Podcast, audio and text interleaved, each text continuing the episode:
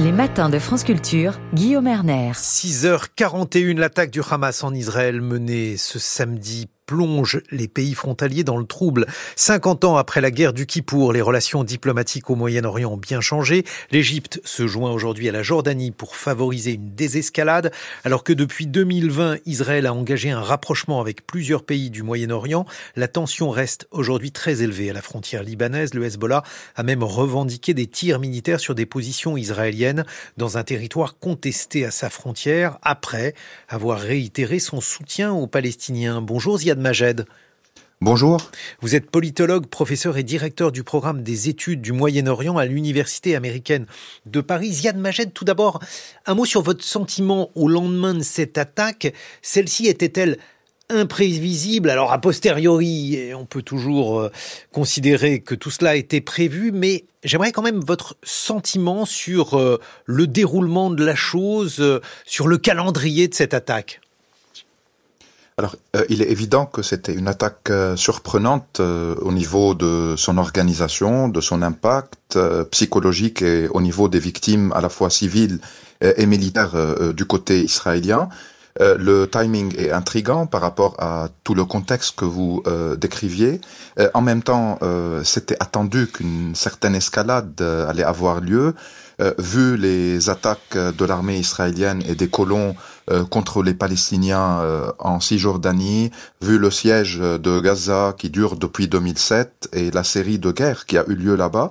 Donc nous sommes à la fois dans un contexte régional où euh, certaines promesses de normalisation euh, étaient en place à l'ordre du jour, mais en même temps un contexte palestinien qui, même s'il n'est pas médiatisé ou couvert suffisamment par les médias, mais connaissait déjà euh, depuis des années une souffrance palestinienne, une occupation, une intensification de la colonisation et un gouvernement israélien d'extrême droite dont certains membres, certains éléments évoquaient un transfert des Palestiniens, évoquaient la nécessité d'annexer la Euh, donc il y avait des éléments euh, pour euh, une explosion de la violence, mais peut-être personne ne s'attendait à une organisation d'une opération tellement euh, développé, élaboré euh, par le Hamas, qui a fait des victimes civiles. Évidemment, c'est un euh, crime de guerre, exactement comme les crimes de guerre commis par l'État d'Israël et les colons, qui sont malheureusement rarement condamnés, montrant aussi des positions La internationales. différence principale, Ziad Majed, c'est que là, il s'agit d'une attaque visant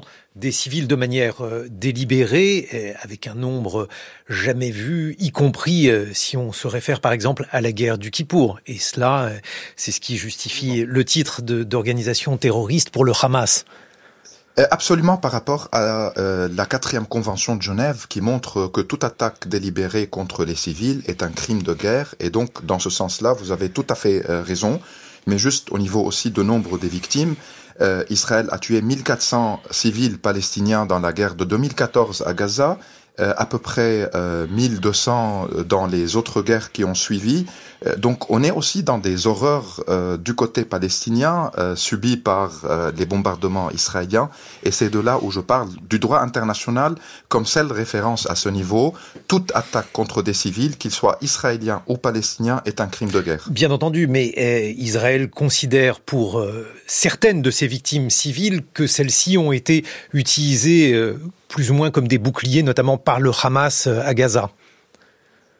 Oui, aujourd'hui, euh, ça c'est aussi une des stratégies du Hamas suite à cette attaque, c'est de prendre des prisonniers de guerre qui, sont des militaires et des otages. Ou des, civils, euh, palestiniens pour ce qui concerne Gaza. Ah, euh, là, ça c'est une autre euh, question évidemment. je, parlais de 2014. De, la prise, oui, 2014 euh, comme 2018 comme 2021. Vous savez, c'est la même logique russe aujourd'hui en Ukraine qui est condamnée par la France et la communauté européenne. C'est de considérer que la présence de civils chez eux, dans, dans leurs maisons, dans leurs bâtiments, dans leurs villes, dans leurs écoles, euh, est en soi une prise d'otage de la part des, de l'armée ukrainienne justifiant leur bombardement. Quand on parle de 1400 morts en 2014, euh, de centaines de morts euh, depuis, un siège depuis 2007, une zone de 363 km carrés où vivent 2 millions euh, de, de Gazaouis, euh, il est impossible de, de considérer qu'on peut juste frapper Hamas sans massacrer des civils. Euh, donc il y a une nécessité de mettre fin à ce cercle vicieux de la violence en allant vers une normalisation et vers une solution politique qui n'exclut pas les Palestiniens comme essayent de faire les Américains avec les Saoudiens, les Émiriens et les autres euh, trouver des accords euh, qui ne vont pas au cœur du sujet. Il n'y a mhm. pas un territoire du Bahreïn qui est occupé par Israël, nous des Émirats. C'est la question palestinienne qui est centrale. Ziad Majed, justement, sur le, moment qui a été choisi et sur, semble-t-il, en tout cas, euh, c'est l'une des hypothèses qui est aujourd'hui évoquée par donc l'Iran pour aider, pour organiser, je ne sais pas quel verbe employer, mais euh, c'est justement votre euh, point de vue que j'aimerais avoir là-dessus, euh, pour aider le Hamas à mener cette offensive surprise contre Israël. Oui, alors il est, il est sûr que le Hamas, comme le Hezbollah libanais, bénéficie ou est équipé militairement même si la différence est importante vu le fait que Hezbollah a une marge de manœuvre plus importante sur le territoire libanais, euh, mais ils sont soutenus de toute façon logistiquement comme militairement par l'Iran. L'Iran est un acteur régional qui cherche à s'imposer sur plusieurs fronts, il a ses calculs, euh, il a ses négociations nucléaires avec les États-Unis, et donc euh, il y a des considérations régionales évidemment qui expliquent euh, en partie l'envergure de, de, cette attaque, mais en même temps la préparation de cette attaque et les scénarios ont certainement été étudiés bien avant la question de la normalisation potentielle entre Riyad et, et Tel Aviv. donc il peut y avoir une volonté iranienne au niveau euh, de perturber certains processus qui étaient en place. Il est sûr que l'Iran soutient le Hamas et soutient encore plus le Hezbollah libanais, mais je pense aussi qu'il y a les dynamiques du conflit même euh, qui expliquent euh, l'autre partie, si vous voulez, euh, mhm. de ce qui s'est passé. Ah, c'est intéressant ce que vous dites. Vous, vous pensez que c'est en partie déconnecté avec donc les négociations en cours avec l'Arabie Saoudite. Dans ces conditions, qu'est-ce que l'on peut imaginer, puisque c'est aujourd'hui une partie donc de la question qui se pose. Qu'est-ce qui pourrait être fait à la frontière libanaise? Est-ce que vous pensez euh, que l'ouverture d'un second front est plausible? Est-ce que vous, écartez cette éventualité, Ziad Majed? Oui, alors c'est une très grande crainte euh, pour les Libanais aujourd'hui, vu aussi l'état dans lequel se trouve le pays, l'effondrement total de son économie et, sa paralysie politique. Euh, il y a deux possibilités. on peut s'attendre à des tirs euh, des deux côtés qui restent dans un territoire euh, limité qui est le territoire de Shebra, euh, un, une, une, partie de, du Liban, comme disent le Libanais, de la Syrie, selon les cartes des Nations Unies, qui est occupée par Israël depuis 67.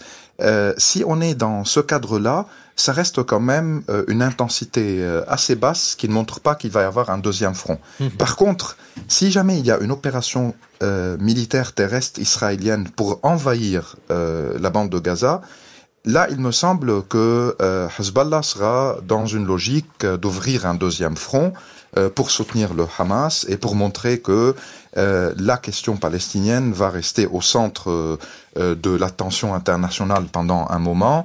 Euh, évidemment, euh, l'Iran pourra être l'acteur dans ce cas-là le plus décisif ou celui qui va essayer de d'instrumentaliser ce qui se passe pour progresser politiquement de nouveau dans la région. Mais nous ne sommes pas encore là. Mhm. Il me semble que le Hamas, dans son opération, veut à la fois prendre le dessus sur l'autorité palestinienne extrêmement affaiblie. Oui, c'est très important d'insister insister là-dessus, sur le fait qu'aujourd'hui, il y a euh, en réalité trois parties et pas deux parties euh, entre Israël et les Palestiniens. Oui, oui, ça c'est la division politique palestinienne qui dure depuis euh, des années maintenant.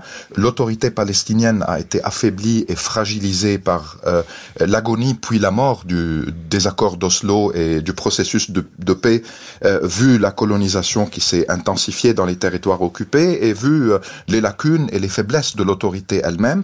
Hamas a pris le dessus depuis quelque temps et là, avec cette opération, il me semble que l'autorité est écartée, marginalisée Il peut y avoir par contre, autre que l'Iran qui peut euh, profiter ou essayer de, euh, de, de, progresser, comme, comme j'avais dit, mhm. politiquement dans la région, il peut y avoir deux autres acteurs qui peuvent jouer des médiations.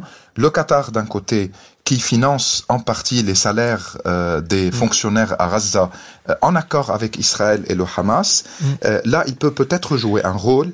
et il y a l'Égypte qui est l'autre voisin et qui, oui, c'est l'Égypte qui participe pour le mm. moment au blocus de Gaza, mais qui peut aussi jouer un rôle de désescalade, peut-être au niveau des échanges de prisonniers et d'otages auxquels je ferai référence tout à l'heure, qui, qui, est un clé de, de cette oui.